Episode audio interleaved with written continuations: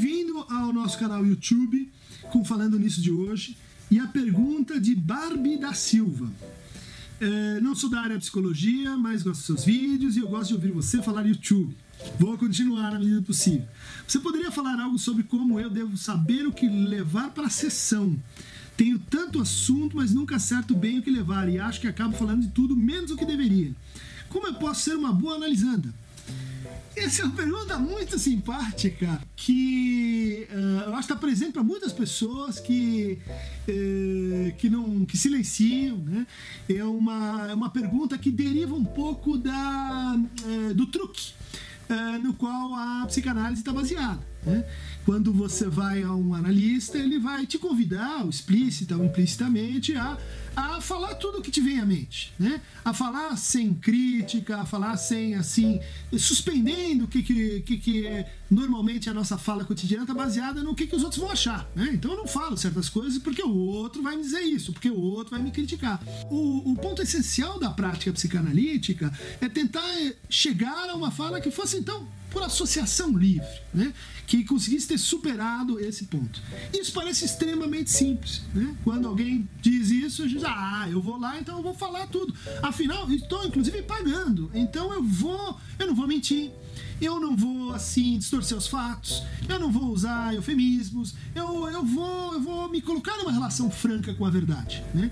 Essa atitude é muito boa, mas é que aí entra o truque. Isso não é uma questão de boa má vontade. Né?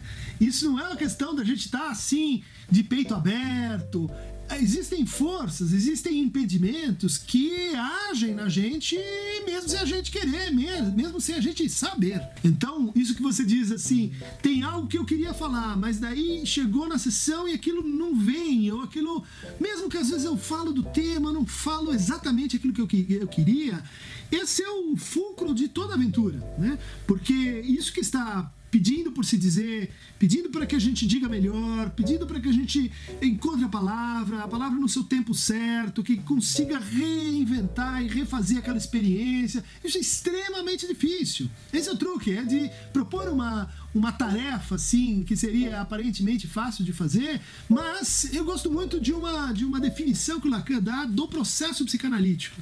Ele diz assim: no começo, o paciente chega, ele fala de si, mas ele não fala com o analista. Daí, no segundo momento, ele fala com o analista, mas ele não fala de si. Quando ele consegue falar de si com o analista, acabou a análise. Né?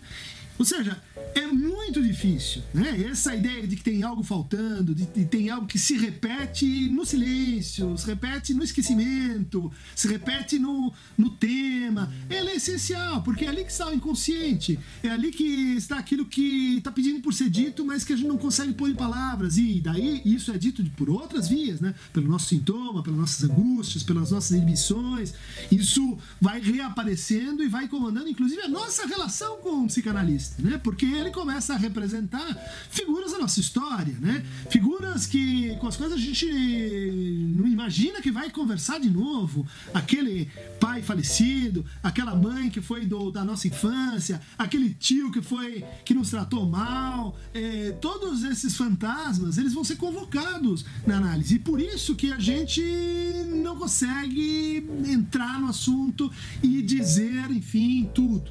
Também porque tudo é possível dizer. Né? A verdade, diz o Lacan, é sempre semidita. A verdade tem que ver com, com o tempo e tem que ver com a limitação das palavras. Que as palavras elas não estão aí assim disponíveis simplesmente para a gente usar como ferramentas e falar o que está dentro da nossa cabeça e exteriorizar. As palavras elas têm uma lógica própria. Né? É o que a gente poderia chamar de resistência do discurso. Né? De como as pessoas, você pode imaginar, tanta coisa para dizer, tantos assuntos, tantas experiências, por que, que as pessoas sempre dizem a mesma coisa? Né? Nossos amigos, nossos professores. É, a gente conhece as pessoas porque a gente conhece os papos, a gente conhece, enfim, aquela forma repetitiva que cada um. E cada um de nós implica, cada um uh, tende a se aderir a uma mesma repetição.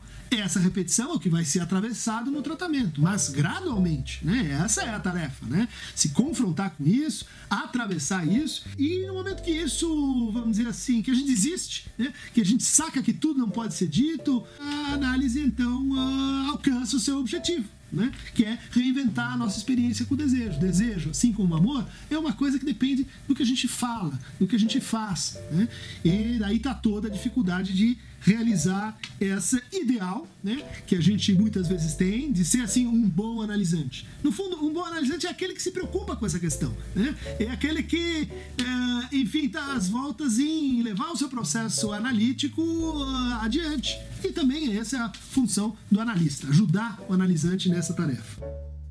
Para receber o nosso Falando Nisso, toda quarta e domingo, inscreva-se no nosso canal YouTube. E boa sorte com a sua associação livre.